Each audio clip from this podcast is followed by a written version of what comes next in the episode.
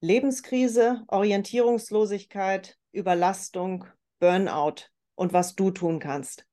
Ich bin Kerstin Thürmer, herzlich willkommen bei Sport und Business. Mein heutiger Gast begleitet Menschen in herausfordernden Lebenssituationen. Er ist Geschäftsführer der Gezeitenhauskliniken. Das sind private Fachkliniken für Psychosomatik und traditionelle chinesische Medizin. Darüber hinaus bieten er und seine Familie ein breit gefächertes Angebot an individuellen Lösungen. Begleitung für dich.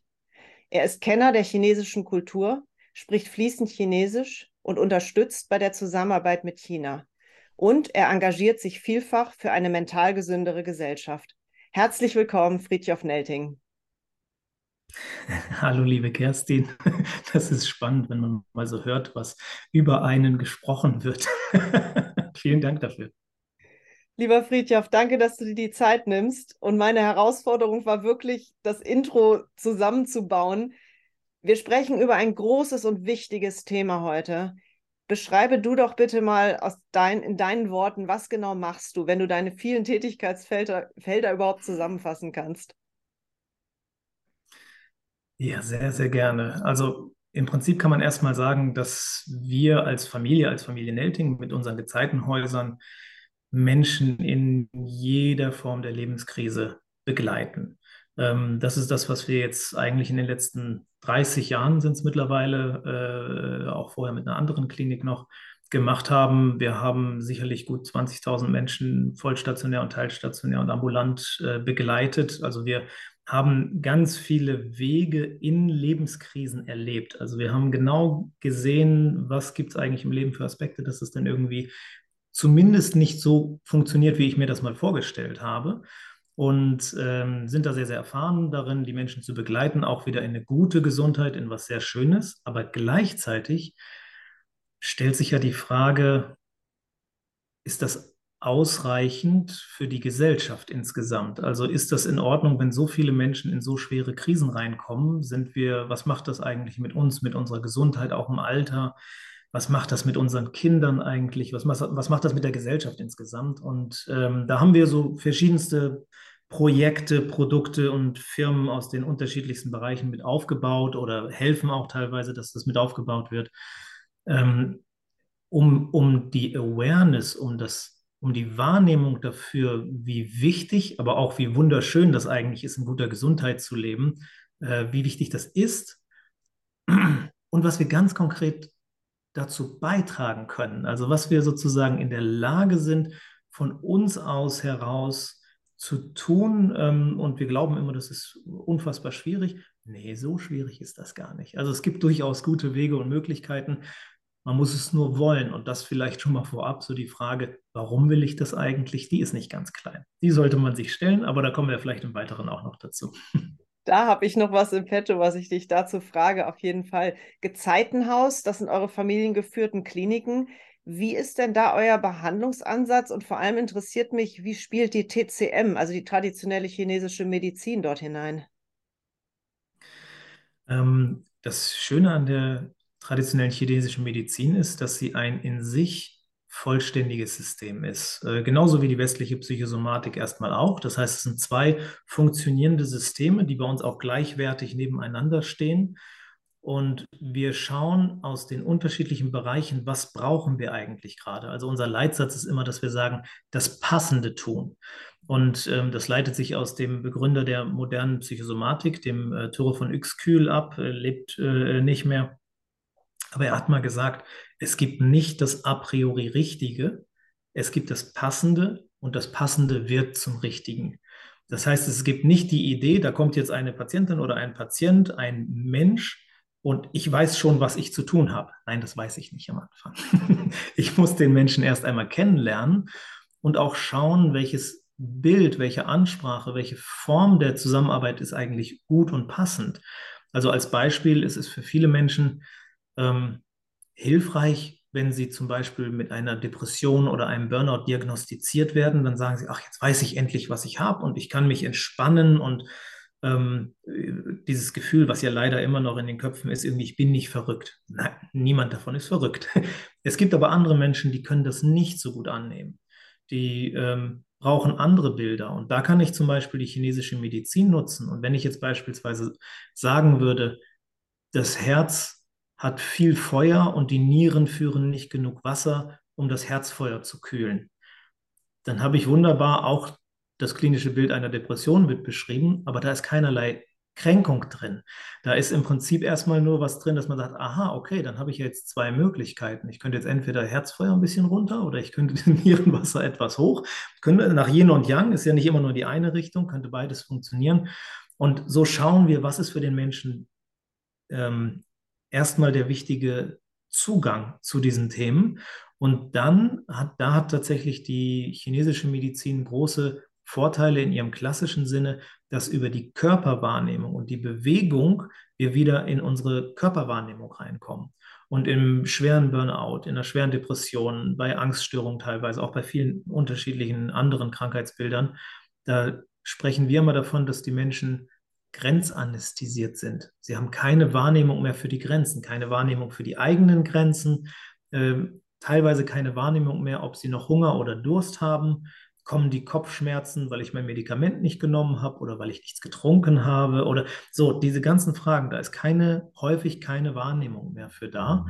Und ähm, wenn wir auch mit westlicher Medizin zum Beispiel psychotherapeutisch arbeiten wollen, dann müssen wir, wir sagen immer, das auf der körperlichen Ebene erstmal verankern, dass wir zum Beispiel einen guten Stand haben, mit beiden Beinen im Leben stehen, damit das, was in der Psychotherapie äh, äh, dann passiert, überhaupt erstmal in eine Nachhaltigkeit gebracht werden.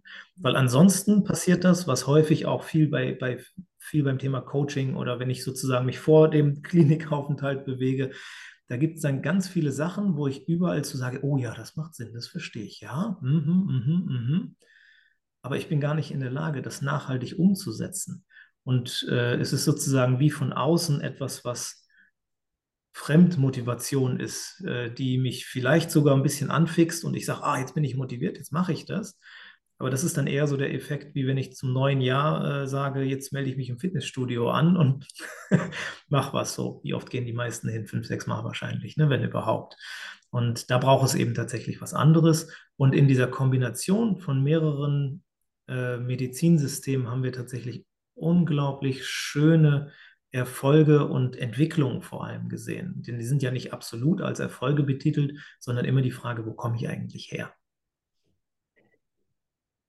Und ähm, Psyche und Körper hängen natürlich immer eng zusammen. Beginnen Erkrankungen denn eher im Körper oder eher in der Psyche oder kann man das so gar nicht sagen? Äh, das ist eine ganz spannende Frage, ähnlich in der Physik äh, Mind over Matter oder nicht. Ne? Das hat man ja auch. Also ähm, ich äh, bin der Auffassung, dass sie sich sehr stark gegenseitig beeinflussen. Ähm, also wenn ich beispielsweise, auch wenn das auf körperlicher Ebene abgespeichert ist, äh, beispielsweise in der Amygdala sitzt unser Angstzentrum, wenn ich vor irgendetwas, ob das jetzt der Tiger ist oder was ganz Abstraktes wie meinen Job zu verlieren, wenn ich ganz viel Angst vor etwas habe, dann gibt es jedes Mal Reize, die dann auf körperlicher Ebene ausgeschüttet werden, äh, insbesondere Neurotransmitter, Hormone und so weiter und so fort. Unsere, unsere Stressachse geht dann an, wenn ich irgendwie damit konfrontiert wäre, werde. Und äh, gleichzeitig ist es, wenn ich mich beispielsweise nicht vernünftig ernähre, wenn ich nicht ausreichend ähm, Basis habe auf der die Dinge entstehen können, dann werde ich zum Beispiel so etwas wie eine Depression entwickeln können. Ne? Also als ein Beispiel zum Beispiel. Ähm, also ein Beispiel zum Beispiel ist eine schöne Formulierung, ja, die gefällt mir gut. ähm, wenn ich sage, ähm, Dopamin ist ein, äh, ein, ein Stoff, den wir brauchen, äh, zum einen, um motiviert zu sein, ähm, aber auch um beispielsweise abstrakt denken zu können, um Pläne machen zu können in die Zukunft. So, wenn ich jetzt das Dopamin einfach mal wegdenke, dann kann ich nicht mehr so gut Pläne machen, kann ich nicht mehr so gut abstrakt denken und ich kann mich auch nicht mehr aufraffen. Das heißt, wenn das über einen längeren Zeitraum so ist, dass ich dann so etwas wie eine Depression entwickeln kann, ist erstmal sehr, sehr naheliegend. Aber unter normalen Umständen sind wir damit ganz gut ausgestattet. Ähm, jetzt kommen wir aber in unserer westlichen, insbesondere in unserer westlichen Gesellschaft, aber in vielen Bereichen auf der Erde jetzt auch schon äh, in permanent chronische Stresssituationen herein, wo wir immer im Kopf angeschaltet sind. Wir sind ständig am darüber nachdenken, was wir brauchen. Und das Hirn sagt, einverstanden, mache ich, aber dafür will ich Energie haben.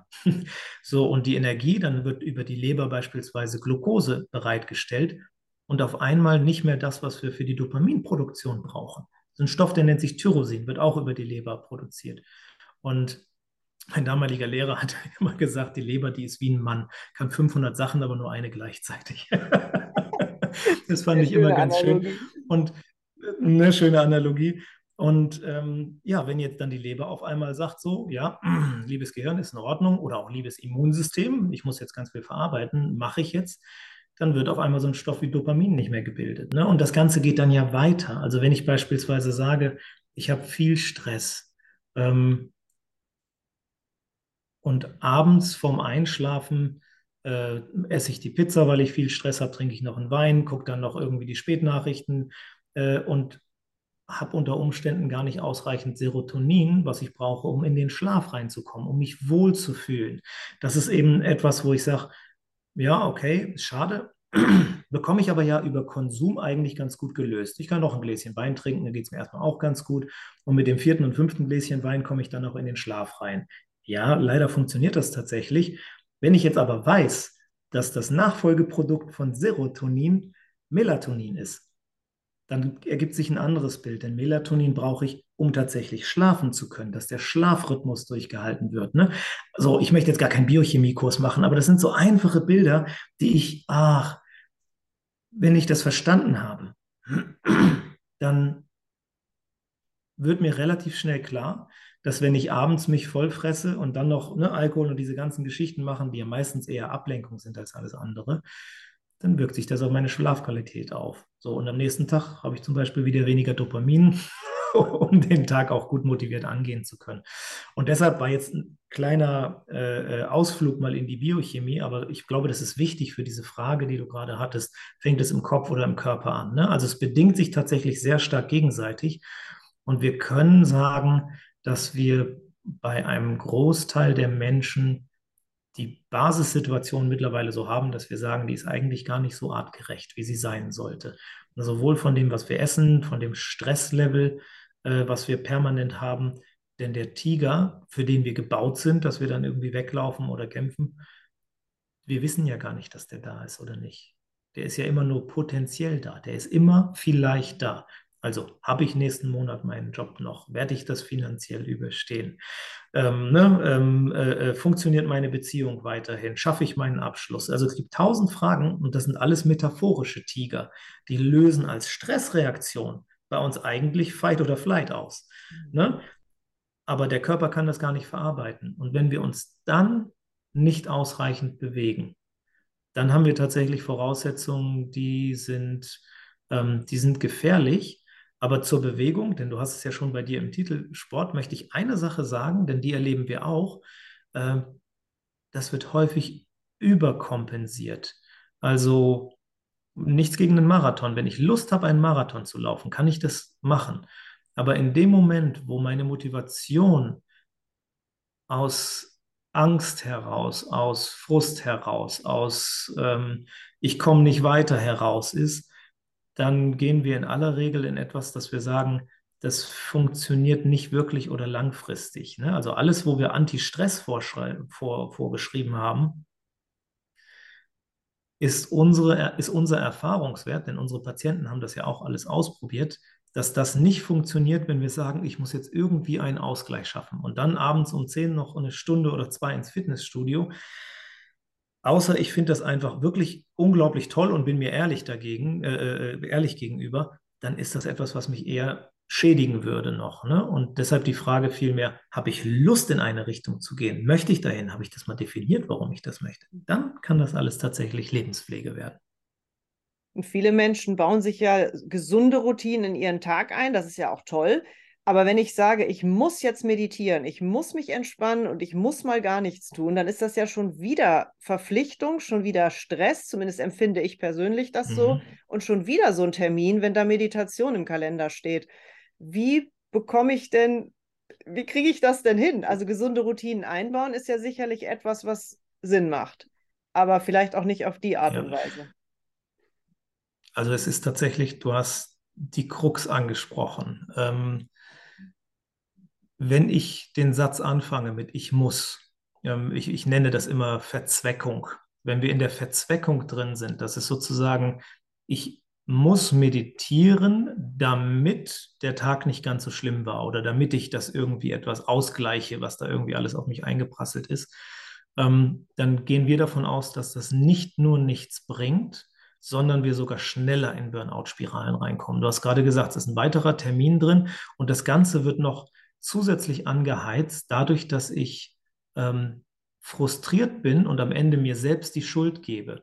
Weil der Guru, wo ich den schönen Meditationskurs gekauft habe, der ist auf Instagram ja immer ganz entspannt. Der schafft das ja offensichtlich. Nur ich bin dazu nicht in der Lage und denke immer noch, ach, jetzt muss ich auch. Oder, und dann kommt noch Scham dazu, weil man ständig sagt, ich hätte eigentlich mal gemusst und ich müsste, aber ich schaffe es nicht und ich habe jetzt abends keine Kraft mehr. Also man fängt an, mehr und mehr an sich zu zweifeln. Und jetzt passiert Folgendes. In dem Moment, wo ich gelernt habe, dass ein Satz gar nicht mit ich muss anfangen sollte, damit das klappt, wird das ersetzt durch ich darf das jetzt nicht müssen. Und das ist immer noch der gleiche Quatsch. ne? Also in dem Moment, wo ich sozusagen, also ich, ich darf das jetzt nicht müssen, ich muss das jetzt wollen, das heißt noch lange nicht, dass ich das tatsächlich will. Ne? Mhm. Ähm, wenn ich dann aber weitergehe und sage, ich definiere für mich erstmal nicht, wovon ich weglaufen will, sondern wohin ich laufen möchte, was ich eigentlich machen möchte. Und für diejenigen, äh, die das in philosophischen Sinn des Lebens, wo das zu groß ist, das ist in Ordnung. Dann nimmt man sich mal einen Fünfjahresplan vor ne, und sagt mal, wo möchte ich denn in den fünf Jahren hin? Denn dadurch haben wir zumindest die Chance, dass mit solchen Lebenspflegemaßnahmen, egal welche ich mache, ob es Yoga ist, ob das Meditation ist, ob das Sport ist in irgendeiner Form, Ernährungsumstellung, gibt ja ganz viel, dann wird ein Ich darf daraus. Dann stehe ich nicht morgens um 5 Uhr auf, weil ich muss und sonst keine Zeit habe, sondern ich darf aufstehen. Und der vorerst letzte Punkt, den nächsten kenne ich noch nicht, den muss ich vielleicht auch noch kennenlernen, aber der Punkt, ähm, an dem ich mich zumindest erlebe, ist auch, dass dieses Ich darf irgendwann wegfällt und einfach nur ein Ich bin daraus wird.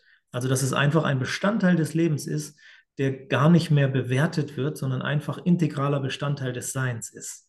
Dass man, ne, also jetzt als Beispiel, ich habe gerade das Frühaufstehen angesprochen, ich wollte immer früh aufstellen. Ich stehen. Ich hatte genau das, was ich gerade beschrieben habe, habe ich selbst durchgemacht. So, ich muss doch mal früh aufstehen, da wäre die Zeit, dann sind die Kinder am Schlafen und was es alles so gibt.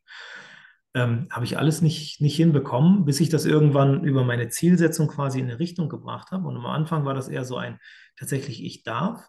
Und mittlerweile, wenn ich äh, morgens um kurz nach fünf aufstehe, dann frage ich mich jetzt nicht mehr, ah, darf ich, soll ich, kann ich, muss ich? Ich stehe einfach auf, weil ich das es ist so sehr Bestandteil meines Lebens geworden. Und das muss es nicht für andere Menschen. Also morgens um 5 Uhr aufstehen ist nicht die Pauschallösung. Für andere kann das was ganz anderes sein. Für mich war das ein Teil meiner Bausteine, ähm, denn ich habe da anderthalb bis fast zwei Stunden Zeit für mich ganz alleine. Ich kann in der Zeit meditieren, ich kann in der Zeit Tai Chi machen, ich kann in der Zeit in ein Eisbad reinsteigen, ich kann spazieren gehen, ein Buch lesen oder was auch immer ich machen möchte in der Zeit aber es ist meine Zeit. Und damit habe ich den Tag dann mit einer Basis begonnen und ihn nicht abends versucht, irgendwie noch in einen Ausgleich zu bringen, sondern ich habe gesagt, nee, das ist meine Basis. Und jetzt gucken wir mal, was mit dem Tag passiert. Vielleicht hilft an der Stelle auch die Frage, wenn man sich eben so Ziele setzt, bringt mich das, was ich gerade tue, meinem Ziel näher? Bei der Ernährung ja auch, wenn ich die Tüte Chips kann ich essen, aber ich möchte vielleicht einen Marathon laufen. Bringt mich das näher zu einer besseren Zeit im Marathon, das, was ich jetzt im Moment vorhabe? Ja, prinzipiell ja. Es gibt allerdings einen Bias da drin. Äh, da muss man immer ein bisschen aufpassen, denn ähm, der Bias ist, die, ist der Zeithorizont.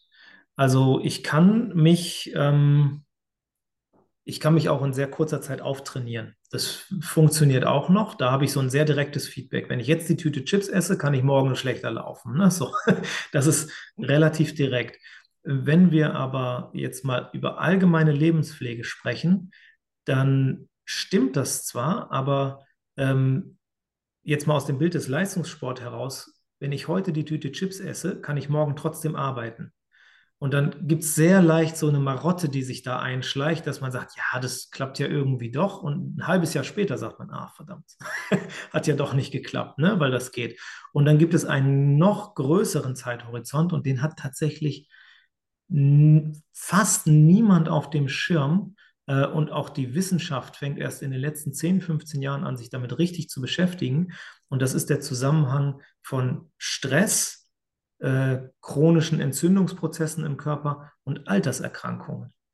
Also wir gehen mittlerweile davon aus, dass unglaublich viele der Alterserkrankungen, ob das Alzheimer, ob das ähm, ein Herzinfarkt und Schlaganfall, äh, Parkinson, MS, ich könnte jetzt Atherosklerose, könnte jetzt immer weiterreden in dem Bereich, ähm, wie viel die eigentlich mit der Art und Weise, wie wir heute leben, zu tun haben. Also was passiert, wenn ich ständig eine Übererregung im Kopf habe? Ne, der Stoff Glutamat als Botenstoff, wenn der zu viel aktiviert wird, dann wird das ein Neurotoxin. Dann fängt der an, die Zelle kaputt zu machen. Das sind Themen, die finden wir bei Alzheimer zum Beispiel. Und ob wir alle dazu in der Lage sind, quasi diese Disziplin in einen ganz langen Bogen zu bekommen, sodass ich jetzt nicht nur sage, ich kann dann morgen in meiner Zeit in dem Training für den Marathon etwas besser laufen, sondern ich bin dann in der Lage, länger gesund zu leben und verbinde das vielleicht noch mit der Möglichkeit oder auch der Verantwortung oder dem Gefühl der Verantwortung, dass ich dann noch für meine Kinder da bin, für meine Enkel vielleicht noch da bin. Ähm, das ist wunderschön aber es haben ganz viele Menschen noch nicht in Verbindung gebracht miteinander. Und dann ist es eher so, weil es ist ja normal, die alten Menschen laufen mit ihren Pillen durch die Gegend. Nein, eigentlich ist das nicht normal. Das ist eine Folge der Art und Weise, wie wir gelebt haben. Und nur weil es ganz, ganz vielen so geht, bedeutet es ja noch lange nicht, dass das die Art und Weise ist, die anerkannt ist. Und nur weil irgendwelche Studien, weil sie es noch nicht besser wissen, gesagt haben, nö, scheint alles gar kein Problem zu sein, es gibt keine Studien, äh, die die Inkubationszeiten, also Zeiten von Beginn des Auf, äh, Beginn der, ähm, des äh, initialen Moments bis hin zum Ausbruch einer Krankheit. Wir gehen bei Alzheimer davon aus, dass es 20 bis 50 Jahre sind. Ne? So, das heißt, ich tue jetzt gerade was für mein Alter, im positiven oder im negativen Sinne. Und ähm, es hilft, wenn ich sozusagen diesen Bias im, im Denken, wenn ich mir dessen bewusst bin erstmal. Weil ansonsten ist die Tüte Chips eben so, naja, so schlimm war es ja auch nicht. Ne? So, und, und manchmal, das will ich vielleicht auch noch, ich bin, ähm, ich will gar kein Langweiler in dem Sinne sein. Manchmal ist auch eine Tüte Chips toll. Ne? Also es dreht sich gar nicht darum, dass jetzt jeder äh, in Askese irgendwie lebt und irgendwie sich zum Mönchen umfunktionieren lässt. Ähm, es dreht sich nur um die alltäglichen sich selbst gegenüber ehrlichen ähm, Bewertungen dessen, wie man eigentlich lebt. Ne? Und das kennt ja jeder, ne? wenn man sagt, naja, so einmal in der Woche trinke ich dann vielleicht ein Weinchen oder so. Real sind es dann vielleicht doch drei oder vier Mal. Ne? So, und das ist wichtig in der Bewertung, weil ansonsten betrügt man sich nur selbst. Hat das denn irgendetwas mit meiner Persönlichkeit zu tun? Ob ich jetzt ständig am Hasseln ist ja so dieses neue Wort, also ständig am Tun und Machen und Umsetzen bin. Ich beobachte andere Menschen in meinem Umfeld, die sind so gar nicht. Die erholen sich, wenn sie müde sind und sagen, ja, jetzt geht's halt nicht und ich mache dann halt morgen weiter. Und ich habe ständig dieses Gefühl, ja, aber ich muss doch was leisten, ich muss doch was für mein Business machen, ich darf, ich sollte mich mal ausruhen, auch wieder muss. Ist das persönlichkeitstypenabhängig? Mhm. Hat viel damit auch zu tun und gleichzeitig die Frage, ähm, ich bin gar nicht so sehr der Freund, alles an genetischen Prädispositionen festzumachen, weil das nimmt mich aus der Verantwortung häufig raus. Aber es gibt schon ähm, nicht genetisch, sondern epigenetische äh, Situationen im Leben, wo wir sagen, da, da werden die Schienen, die wir fürs Leben auswählen, anders gewählt und dadurch entwickeln sich andere Persönlichkeiten. Also ein, ich versuche jetzt, dass ich das so gut wie möglich zusammenfasse, ich möchte jetzt nicht zu tief reingehen. Wenn, wenn die Mutter schwanger ist, ähm, dann hat sie immer mal Stress. Das ist normal, ne? das, das, das gibt es ähm, dann gibt es, ein, gibt es eine hohe Cortisolausschüttung ne, als, als Stresshormon. Und in der Plazenta gibt es ein Enzym, ähm, den Namen brauche ich jetzt gar nicht zu sagen, das ist ein bisschen komplizierter, was, wenn viel Stress da ist, hochgeht und dafür sorgt, dass das Cortisol nicht bei dem Baby sozusagen ankommt. Denn wenn ich viel Cortisol beim Baby habe, dann bedeutet das, es hat weniger Stressrezeptoren und ist später im Leben deutlich anfälliger für Stress. Und das ist erstmal total sinnvoll. Es gibt eine Studie dazu, nennt sich Dutch Hunger Winter, kann man sich mal anschauen, ist tatsächlich interessant, denn die ähm, Nazis, das war in Seeland, in Holland damals, als die Alliierten kamen und die Nazis eigentlich verloren hatten, haben die sich zurückgezogen und die haben praktisch sämtliches Essen mitgenommen.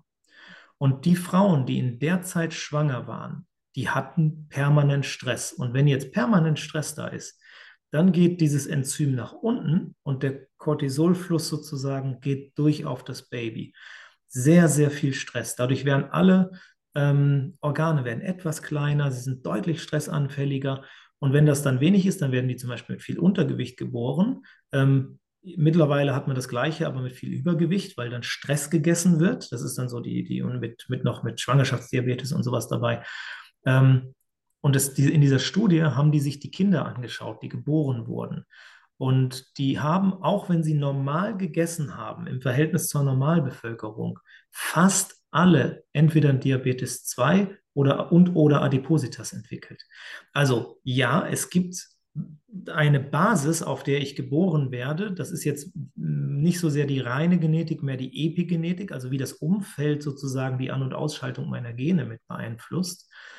Ähm, und darüber entwickeln sich natürlich gewisse Typen.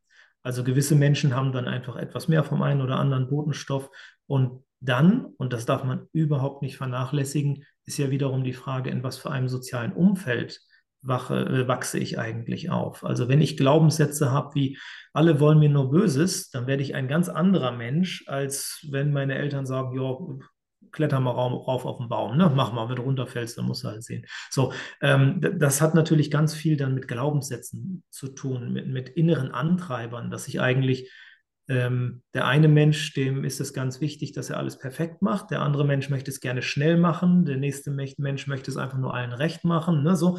Und das sind dann Typen, die haben natürlich einen großen Einfluss darauf. Und was wir sagen können, ist, dass Menschen, die sozial veranlagt sind, also gerade in helfenden Berufen, vordergründig für Burnout-Thematiken noch anfälliger sind als Menschen, die das nicht so sehr haben. Es ist kein Wunder, dass, sage ich mal, in helfenden Berufen, wie beispielsweise bei in, äh, pflegerischen Berufen, wurde so etwas äh, wie Burnout zum ersten Mal beschrieben am Anfang. Aber auch beispielsweise äh, Lehrerinnen und Lehrer, ähm, für die das zunehmend schwierig ist zu sehen, wie teilweise, sch teilweise schlimme Situationen bei den Kindern herrschen, ähm, viel auch Themen wie, also wirklich Triggerwarnung, wie Ge Gewalt oder auch sexualisierte Gewalt in den Familien.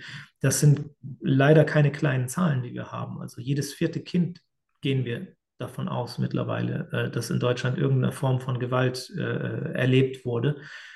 Und für Menschen in helfenden Berufen, unabhängig davon, dass das für die Kinder natürlich in sich wiederum eine Katastrophe ist, aber jetzt, um bei dem Beispiel zu bleiben, für die Menschen in helfenden Berufen die wissen gar nicht, wie sie sich abgrenzen sollen. Die wissen gar nicht, wie sie es eigentlich schaffen können, für das Kind da zu sein und gleichzeitig gesund zu bleiben. Das ist eine unglaubliche Herausforderung. Und ähm, die Lösung ist tatsächlich, dass sie, sie erst für sich selbst da sein müssen. Aber das ist unglaublich schwierig für solche Menschen, das annehmen zu können, weil das Gefühl ist, ich lasse die im Stich. Ich habe mich nicht um diese Menschen gekümmert wenn ich die Rechnung mal über ein paar Jahre länger aufmache und dieser Mensch mit Burnout ausfällt und teilweise lange auch ausfällt, war er viel weniger oder war sie viel weniger für dieses Kind oder für diesen Menschen, wen auch immer da. Also in der Gesamtrechnung kommt das nie hin, aber im Hier und Jetzt sehe ich das Kind weinen oder sehe das Kind zurückgezogen oder wie gesagt, wen auch, wen auch immer. Und das ist unglaublich schwierig für Menschen mit einer sozialen Ader ähm, zu verarbeiten oder zu ignorieren. Ne? Und vielleicht den letzten Satz noch dazu. Ähm, ich würde äh, dafür werben, dass man sich mal mit dem Unterschied zwischen den Worten Empathie und Mitgefühl beschäftigt. Ganz spannende Diskussion. Hatte ich früher nicht gemacht. Ich habe über den Rutger Bregmann, der hat das Buch äh, im Grunde gut äh, geschrieben, ein holländischer Professor, ganz spannendes Buch über die Frage, sind wir im Grunde gut oder eher schlecht? Und die Frage, ist Empathie und Mitgefühl das Gleiche? Ich dachte früher immer, das ist das Gleiche eigentlich.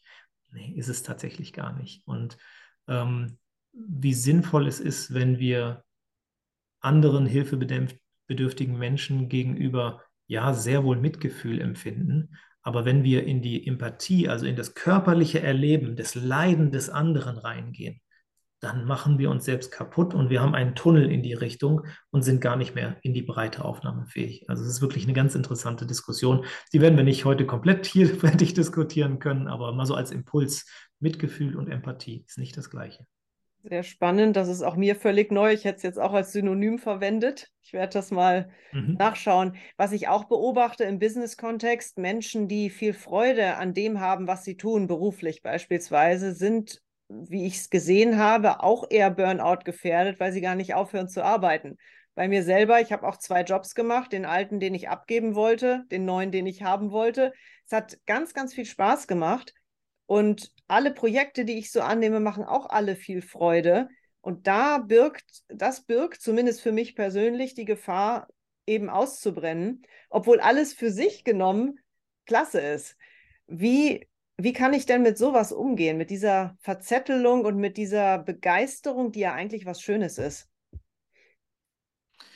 Ähm, ich glaube, zuallererst muss man entscheiden, was ist tatsächliche innere Begeisterung, was möchte ich tatsächlich machen und an welchem Punkt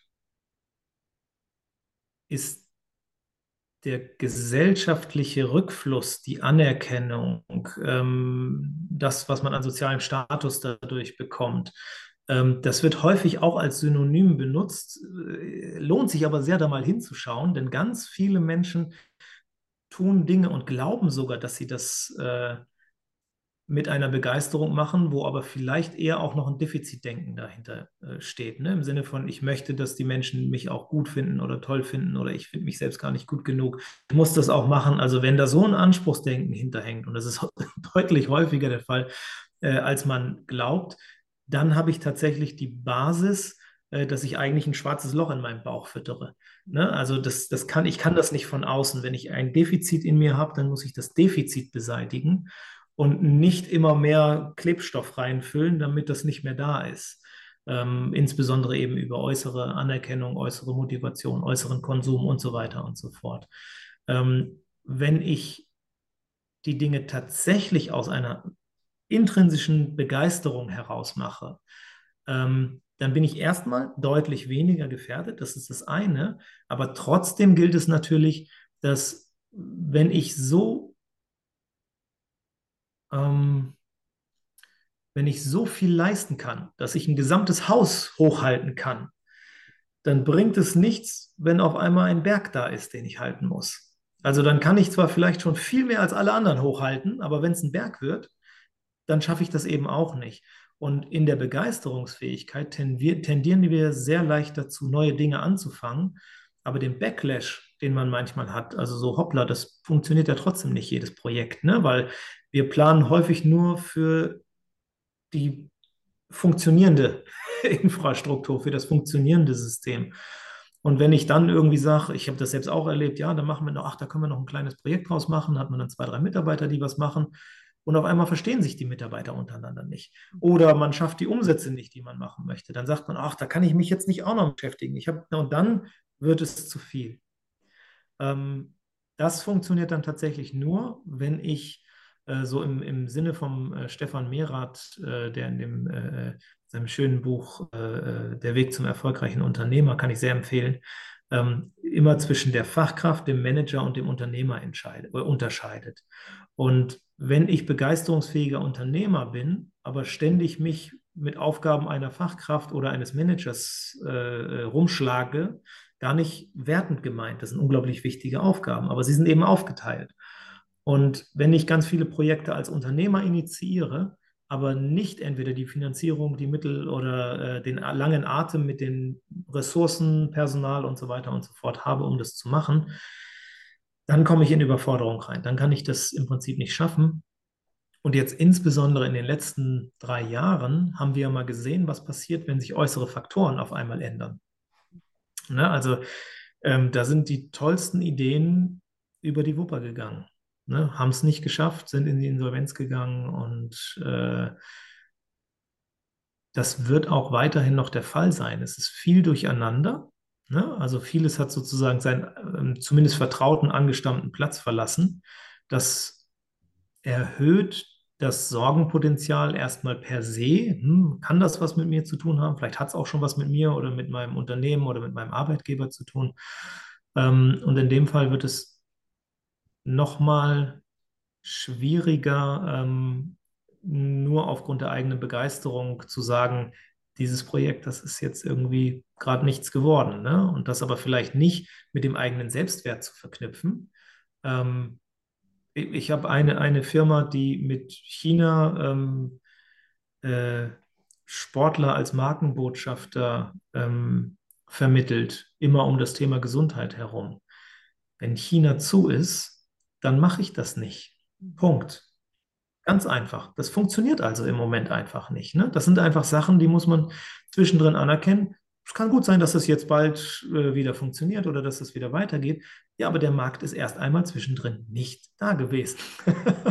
und dann muss man das eben auch mal annehmen und zu sagen, macht jetzt keinen Sinn, da irgendwie krampfhaft immer weiterzumachen. Ne? Und schwierig wird es natürlich, wenn es das einzige äh, Einkommen ist, was man irgendwie hat. Dann muss man nochmal schauen. Aber auch da das ist mir noch ganz wichtig zu sagen, wenn wir in Sorge sind, wenn wir Angst haben, dann geht, ich habe das eben mit dem Dopamin schon mal angesprochen, wir sind nicht mehr gut in der Lage, kreativ zu denken, weit zu denken. Wir verfallen auf einen sehr engen Blick und sind eigentlich nur noch in der Lage, ganz rudimentäre Strategien äh, zu machen und häufig auch aggressive Strategien durchzusetzen und können gar nicht mehr in die Breite des Denkens reingehen. Aber häufig brauchen wir gerade das und gerade in Krisen, um dann weiterzukommen.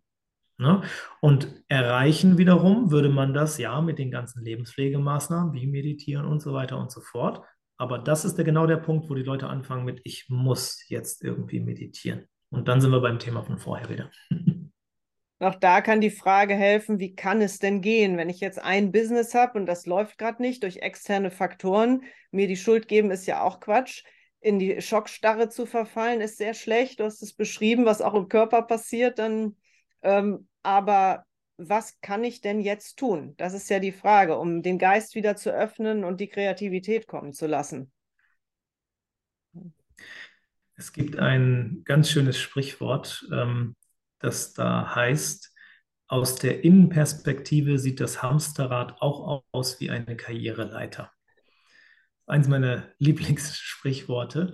Ähm, kann man sich vorstellen. Ne? Man ist in dem Hamsterrad drin, aber in der 2D-Sicht sieht das aus wie eine Karriereleiter. Man kommt ja irgendwie voran. Und das ist deshalb so wichtig wahrzunehmen, weil man es alleine eben irgendwann nicht mehr wahrnehmen kann. Und das hat nichts damit zu tun, und das finde ich ganz, ganz wichtig, das hat nichts damit zu tun, wie intelligent man ist, das hat nichts damit zu tun, wie erfahren man ist oder wie gut oder wie professionell man ist.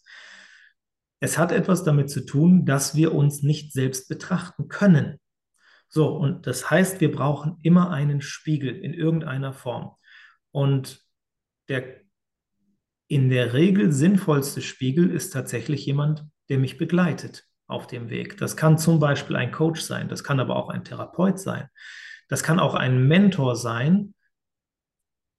Es kann auch ein Freund oder eine Freundin in gewissem Sinne sein, gerade bei der Frage, äh, und es können Freunde, weil sie nicht direkt zur Familie gehören, aber eben auch nicht zu weit weg sind, dass man zum Beispiel einem Freund mal sagt, sag mal, wie siehst du überhaupt aus? Was ist mit dir los? Ne, das würde ich jetzt, das würde ich meiner Frau ungern sagen wollen, ne? so, als Beispiel. Ne? Also aus der Familie, da passt das häufig nicht so äh, äh, genau rein, weil man Teil des Systems ist. Freunde sind diejenigen, die können das machen. Die können einem mal so ein bisschen ähm, aus diesem Automatikmodus rausholen, indem sie einem ein bisschen einen von Kopf geben, ne? im Sinne von, was ist da eigentlich gerade los? Oder du redest immer drüber, machst ja doch nichts. Also das sind Freunde und wir erleben tatsächlich in Burnout-Situationen, dass Freunde häufig die sind, die nach und nach wegfallen. Also bei vielen unserer Patienten, wenn wir danach fragen in den Anamnesen, wie das soziale Netz ist, dann gibt es bei vielen die Aussage, es gibt keine Freunde mehr, weil man die so lange, man kann die ja relativ leicht, sorry, ich schaffe es nicht ins Kino und so weiter und so fort. Ähm, aber irgendwann sind die weg und dann auch nicht mehr richtig erreichbar. Und bei einigen ist es dann noch so, dass sie sagen, ja, ich habe noch die eine Freundin oder den einen Freund und der hat mir jetzt auch gesagt, ich muss was machen. Ne? Also fast schon lebensrettend. Deshalb bitte, bitte immer die Freundschaften pflegen, aber gleichzeitig Menschen, mit denen man keinerlei direkte emotionale Verbindung hat, die nicht Teil des Lebenssystems sind, ähm, die helfen mir dabei. Nicht per se, das können sie auch, aber nicht per se mir was beizubringen. Es dreht sich nicht darum, dass ich gar nicht genug weiß, sondern mit mir zusammen nachzudenken und immer mal zu sagen, wie wirkt das eigentlich?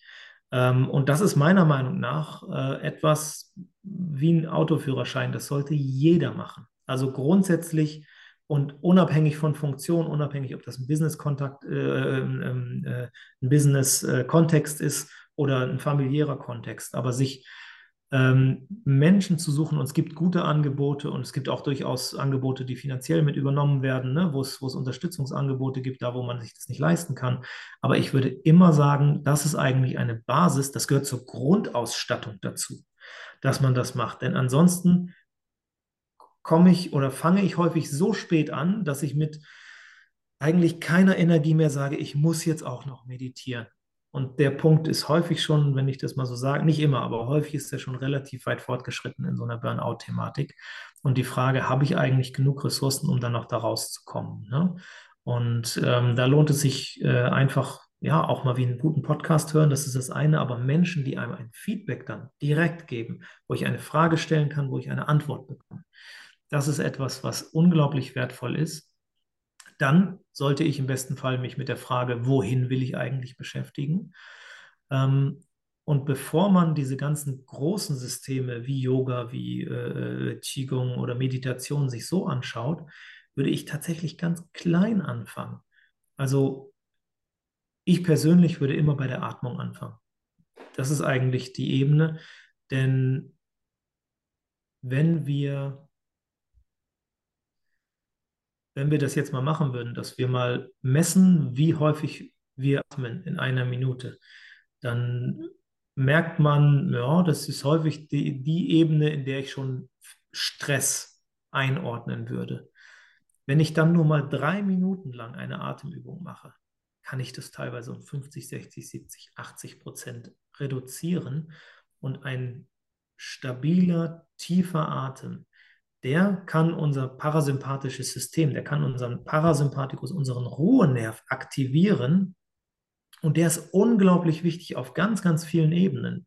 Den brauche ich sowohl für diese ganzen Neurotransmitter-Geschichten, die ich eben irgendwie so hatte, dass das funktioniert, dass mein Stresssystem nicht ausartet, dass mein Immunsystem nicht ausartet. Ähm, es ist aber auch auf ganz praktischer Ebene. Also wenn ich mir beispielsweise, ich weiß nicht, ob du dich jemals mit dem Speichel beschäftigt hast. Fast Nein. niemand beschäftigt sich Nein. mit dem Speichel. Selbst Zahnärzte beschäftigen sich erschreckend wenig mit dem Speichel. Ähm, Im Chinesischen Jin Ye, die goldene Flüssigkeit, ist eine der Bezeichnungen davon. Und es gibt einen sympathikotiven Speichel und einen parasympathikotiven Speichel. Also den Speichel kennst du vielleicht, wenn du vor tausend Leuten auf die Bühne musst oder ein schwieriges Personalgespräch hast oder eine Situation, wo ne, so wird der Mund trocken. Ne? Ja, das, genau. das, ist der Sympathikus. Der bereitet uns darauf vor, wir müssen jetzt gerade nichts verdauen, ne? wir müssen jetzt rennen. Ja. Das ist das Thema. Ähm, der parasympathische Speichel, der regt richtig Speichelfluss an und wir haben viel mehr Speichel und wir haben Stoffe wie zum Beispiel Wasserstoffperoxid. Ne? Kennt man aus der Blondierung. da kennen das die meisten heraus. Sehr, sehr aggressives Zeug. Das wird in Wasser umgewandelt und dann haben wir eine Mundflora, in der die Bakterien mit einem pH-Wert, den sie brauchen, ne, gut überleben können. Das brauchen wir. Also insofern Mundwasser ist eigentlich eher Quatsch, sondern wir brauchen auch Bakterien im, im Mund. Wenn ich jetzt ständig Stress habe, dann ändert sich das. Auf einmal wird mein Wasserstoffperoxid nicht mehr umgewandelt, sondern es macht, schafft einen, einen sauren Mund. Und wir schaffen Brüche in unseren Barrieren, die unseren Körper äh, beschützen. Und es gibt so viele äh, Themen äh, wie Herpes zum Beispiel oder wie Akne oder wie Aften im Mund. Ne? Das sind alles so Barrierebrüche, die häufig ganz viel mit Stress zu tun haben. Und wenn ich mir zum Beispiel anschaue, dass bei Bandscheibenvorfällen in vielen Fällen Aknebakterien gefunden werden, wenn da nachgeschaut wird. Das muss man sich mal, nur mal, dass man mal diese Verbindung macht, was ständiges Nachdenken, trockener Mund, Stress dann eigentlich teilweise zu viel trinken. Viele trinken zu viel und auch gar nicht zu wenig, was das eigentlich mit uns macht. Ähm, und das sind nur die relativ direkten Folgen davon. Ich habe eben schon über Alterserkrankungen und sowas gesprochen. Also würde ich das nochmal so rum zusammenfassen. Es lohnt sich einfach ungemein, Freude daran zu haben, sich gut um sich zu kümmern und das zu verstehen. Also es, ich finde, das lohnt sich ungemein, sich mal mit diesem Thema äh, oder das Thema jetzt, das nennen wir Psychoneuroimmunologie, ne? also wie die, die Psyche, die Neurologie, die, also die Nervenverschaltung und das Immunsystem eigentlich miteinander ähm, im, im Kontext stehen und was das ausmacht, macht unglaublich viel Spaß, macht viel Freude. Ich brauche nur das Warum. Ich brauche einen Grund, warum ich Lust habe, mich damit zu beschäftigen und dann funktioniert das aber auch ganz gut. Die Beschäftigung mit dem Atem ist so spannend, das kann jeder der Zuhörer mal ausprobieren. Einfach mal drei Minuten, hast du gesagt, oder auch dreimal mindestens tief auszuatmen. Und mhm. wir können das ja sogar physiologisch auch erklären. Nur du merkst dann auch, was mit dir passiert. Du kommst runter, jetzt mal so im Volksmund formuliert. Da mhm. passiert ja was und der Atem ja. ist immer bei uns. Wir müssen nichts besorgen. Genau, und dann noch äh, zwei kleine Hinweise. Das eine ist, ähm, wenn man sowohl beim Einatmen als auch beim Ausatmen nicht nur hin und her pendeln, sondern diese ähm, Übergangsebenen mal wahrzunehmen, mal innezuhalten. Also nicht ausatmen und sofort wieder einzuatmen, sondern halten für fünf, sechs, sieben Sekunden beispielsweise. Ähm, das ist der eine Punkt, der sinnvoll ist. Und der zweite ähm, ist ein Wort, das habe ich von meiner Mutter. Ich habe das früher nie verstanden. Sie nannte das immer, mach das absichtslos. Da habe ich immer gesagt, was ein Quatsch, ich muss doch einen Grund, ne? So, ja, aber eben nicht, ich mache das jetzt, damit ich gleich wieder ganz, ganz viel arbeiten kann, also wieder sozusagen in der Absicht danach direkt etwas zu tun, sondern tu das, um das zu tun, in dem Moment den Kontext, warum du das tust, das ist der große Kontext. Ne? Und vielleicht ein Bild noch dazu, was, äh, glaube ich, ganz gut helfen kann äh, und uns ein bisschen den Druck nehmen kann. Wir glauben immer, dass Burnout, und ich bediene mich gerade scham schamlos bei einem leitenden Oberarzt von uns in Bonn, der hat das Bild nämlich mal entwickelt, aber ich habe ihn gefragt, es ist so schön, das Bild. Wir gehen immer davon aus, dass Burnout bedeutet, unsere Batterie ist leer, unser Akku ist leer. Ne? Und dann mache ich ein bisschen Lebenspflege und dann wird er ein bisschen voller. Und dieses Bild ist eigentlich Quatsch. Das Bild ist vielmehr, dass Burnout bedeutet, mein Ladekabel hat einen Defekt. Und damit wird es auf einmal, ergibt es Sinn, denn wenn ich mein Ladekabel auflade, kann in der Zeit meine Batterie aufladen, ja oder nein? Natürlich nicht. Und genau das ist mit diesem Wort Absichtslosigkeit beschrieben. Wenn ich meditiere, wenn ich laufe für die Gesundheit, wenn ich welche Sache auch immer mache, in dem Moment lade ich meinen Akku nicht auf. Erstmal. Wenn wir uns also das Thema Burnout anschauen, dass wir sagen, Burnout bedeutet nicht, dass unser Akku leer ist, sondern unser Ladekabel defekt ist, dann haben wir eine grundlegend andere Situation. In diesem Moment ändert sich all das, was ich tue. Denn wenn ich meine Infrastruktur aufbaue, dann stellt sich ja gar nicht die Frage, kann ich währenddessen oder während ich mir ein neues Ladegerät bestelle oder wie auch immer. Ich lade in der Zeit nicht auf. Insofern brauche ich das gar nicht damit zu verzwecken. Also wenn ich 20 Minuten meditiere, dann habe ich nicht 20 Prozent mehr Akku wieder drin, sondern es ist erstmal 0 Prozent mehr. Und wenn ich das aber in dieses, was wir eben hatten, dieses Ich darf, ich bin, also wenn ich das in mein Leben integriere, dann schaffe ich mir eine Basis, auf der ich eigentlich keinen Ausgleich mehr brauche, auch wenn ich viel arbeite. Es ist nicht nur die reine Menge der Arbeitszeit. Aber ich kann diese Basis für mich nutzen, um langfristige Gesundheit quasi im Sinne des Ladekabels. Ich halte das frisch. Ich kann das sozusagen äh, äh, immer wieder in den Modus reinbringen, dass das auch tatsächlich funktioniert. Und ich glaube, das kennt jeder, ne? wenn man entweder Schnellladen hat oder irgendwie so ein komisches kleines Powerpack, wo man dann jetzt sagt, oh, 11 Stunden, 50 Minuten, ne? so, wo dann so irgendwie so ein ganz bisschen was reingeht. Das ist halt unglaublich ineffizient. Ne? Und ein Großteil dessen, was Burnout-Entwicklung ausmacht, das ist nicht nur die Arbeit oder die Sorge vor der Zukunft insgesamt, sondern die Beschäftigung mit Kollateralschäden, die dadurch kommen. Ich muss mich um Beziehungen, die durch Streit, durch Affekte entstanden sind. Ich muss irgendwie, ach, mit der Bank klappt das auch nicht mehr so gut, weil da habe ich mich das letzte Mal gestritten, aber ich war schon so gestresst. So, und dann habe ich die ganzen Themen, die irgendwie zusätzlich noch kommen. Ähm, und wenn wir das, wie gesagt, in der Priorisierung schaffen und wieder immer wieder ganz wichtig, Freude daran haben, äh, uns damit zu beschäftigen, einen Sinn darin sehen, dann können wir tatsächlich ähm, sehr, sehr weit kommen. Und letzter Satz, und dann halte ich den Mund dazu, das bedeutet nicht, dass ich nicht mal krank werde. Das finde ich auch immer ganz wichtig. Unser Körper trainiert regelmäßig. Bei Kindern ist das vollkommen normal, die müssen sogar immer mal krank werden. Also Krankheit als solches ähm, die ist überhaupt nicht schlimm. Krise als solches, die ist überhaupt nicht schlimm. Ganz im Gegenteil, es ist ein ganz wertvoller äh, Referenzwertgeber.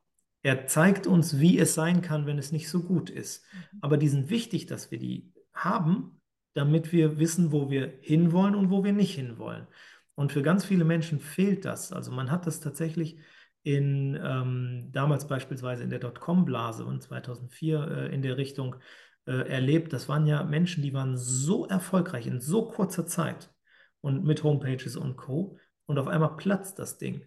Und die hatten keinerlei Referenzwert dazu. Die wussten nicht, was Krise ist. Die kannten nur Erfolg. Und das ist, ich möchte es wirklich mal so sagen, das ist lebensgefährlich.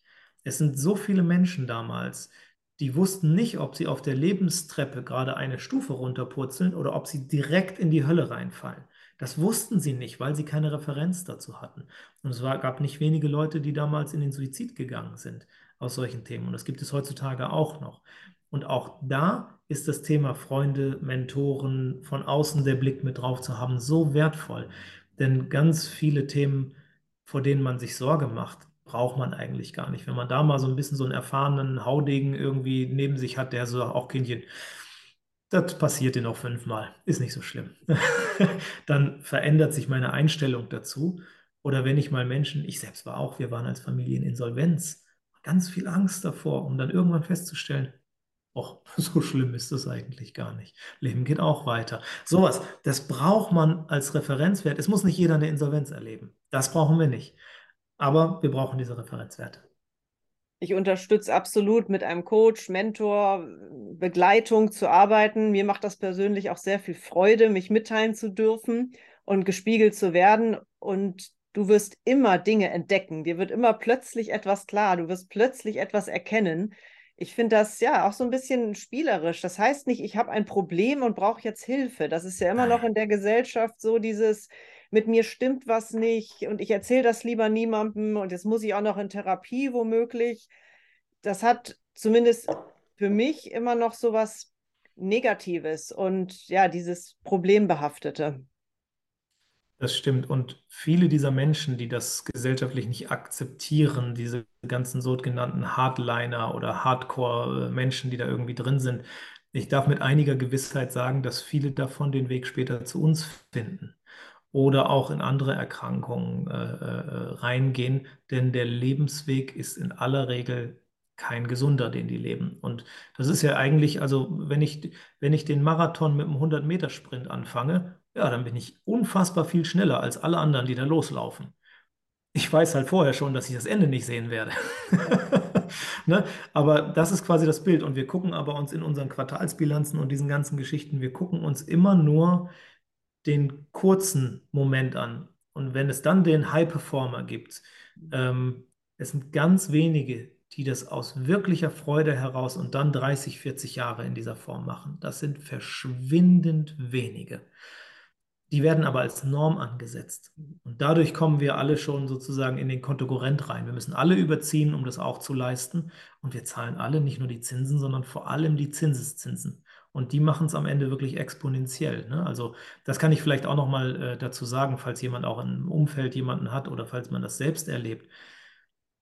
Das Gefühl, dass irgendwie noch alles halbwegs in Ordnung war und dass ich am Boden zerstört bin und nicht weiterkomme, das liegt leider gar nicht so weit auseinander. Äh, möchte damit überhaupt keine Angst machen, ganz im Gegenteil. Ich möchte nur damit äh, sensibilisieren dafür, dass am Ende das relativ schnell geht. Und wir haben viele Menschen, die sich bei uns melden und äh, beispielsweise sagen, im letzten halben Jahr oder im letzten Jahr oder in den letzten drei Monaten ist äh, meine Beziehung funktioniert nicht mehr, ich habe entweder meinen Job verloren oder meine Firma funktioniert nicht mehr, mein Körper macht nicht mehr mit, meine Kinder wollen nicht mehr mit mir reden, was auch immer da irgendwie an Themen sein könnte. Und dass man, dass das alles miteinander ganz direkt zu tun hat, dass das die Zinseszinsen sind, die man sozusagen dann in sehr kurzer Zeit zahlen muss, das wird häufig dann erst retrospektiv klar. Und das ist eben schade. Ne? Und vor allem, wenn das auch zu Lasten der Kindergeneration geht. Dann haben wir, können wir in 30 Jahren den nächsten Podcast machen und dann haben wir das gleiche Thema, ne? Äh, nur mit fliegenden Autos oder so. Aber es wird sich dann nicht viel verändert haben. Lieber Friedhof, ähm, vielen Dank für deine Zeit, für deine Einblicke. Ich möchte dich abschließend fragen, was machst du denn? Du bist Unternehmer, Familienvater, du bist so überall engagiert. Ich habe es im Intro schon teils vorgestellt. Es gibt ja noch viele, viele mehr Projekte, die dir am Herzen liegen. Was machst du denn für, wie hast du es so schön genannt, Lebensgesundheit? Lebenspflege. Lebenspflege. Lebenspflege. Was machst du persönlich? Ähm, also erst einmal, ich nenne das mal den gesunden Narzissmus, dass ich mich an Stelle 1 setze. Und nicht abgrenzend zu anderen, sondern ich sage nur dann, wenn ich gesund bin, bin ich auch in der Lage, anderen Menschen, meinen Firmen, meinen Projekten und der Gesellschaft helfen zu können. Das ist irgendwie das, was äh, ganz vorne steht. Ähm, die Beschäftigung viele Jahre damit verbracht, tatsächlich das immer weiter auszufeilen, wofür bin ich eigentlich da? Was ist der Zweck meiner Existenz? Äh, denn das hilft tatsächlich, um langfristig nach vorne gehen zu können und eben nicht nur so ein bisschen Motivation mal für ein Quartal zu haben. Ähm, ich mache selbst, ich meditiere sehr gerne, ich mache sehr gerne Tai Chi, Qigong äh, für mich, mache das sehr gerne morgens das ist die Zeit, in der ich viel Ruhe habe und mir auch tatsächlich sehr viel Zeit äh, dafür nehme. Da sitze ich am liebsten vorm Kamin und äh, habe mein Meditationskissen da und ähm, kann damit den Tag begrüßen. Und äh, das ist für mich tatsächlich sehr, sehr wertvoll äh, geworden. Und ich bleibe aber auch offen. Also ich bin nicht fix in meiner Haltung dem Leben gegenüber. Es passiert so viel und das ist sozusagen, ich bin da eher beim, beim Kung Fu. Es kommt irgendein Problem, irgendetwas kommt auf mich zu und ich brauche die Flexibilität, um damit umzugehen. Wenn ich einfach nur immer versuche, stärker zu sein als jedes Problem, was kommt, verspanne ich mich und kriege Rückenschmerzen, ne? so, sondern eher sozusagen diese Agilität zu haben und gleichzeitig irgendwie dieses weite Bewusstsein, äh, äh, ja, einfach ein bisschen zu, zu nurturen quasi, ne? also weiter voranzubringen. Das ist schön und ich lache gerne. Ich bin einfach gerne in Gesellschaft. Ich, ähm, und nicht, nicht übertrieben, sondern es ist einfach schön, sich zu freuen über das Leben. Und das ist wie so ein Balsam, der sich über alles drüber setzt, äh, womit man dann auch die durchaus sehr, sehr schwierigen Situationen, die natürlich auch bei mir existieren, ähm, gut zu überstehen und weiterzugehen. Ne? Also es ist ja nicht so, als würde ich jetzt gerade von, äh, von der Yacht äh, vor den Seychellen aus äh, sprechen und es ist mir alles eigentlich egal, abgesehen davon, dass diese Menschen häufig auch hochdepressiv sind, sondern ich bin genauso mitten im Leben und ich habe genauso Herausforderungen und Corona war überhaupt nicht lustig und diese ganzen Themen, aber äh, aber mit einer entsprechenden Haltung tatsächlich, die ich auch über die Körperarbeit mir erwerbe, kann ich sehr positiv gestimmt da dann auch gut durchgehen und durchkommen.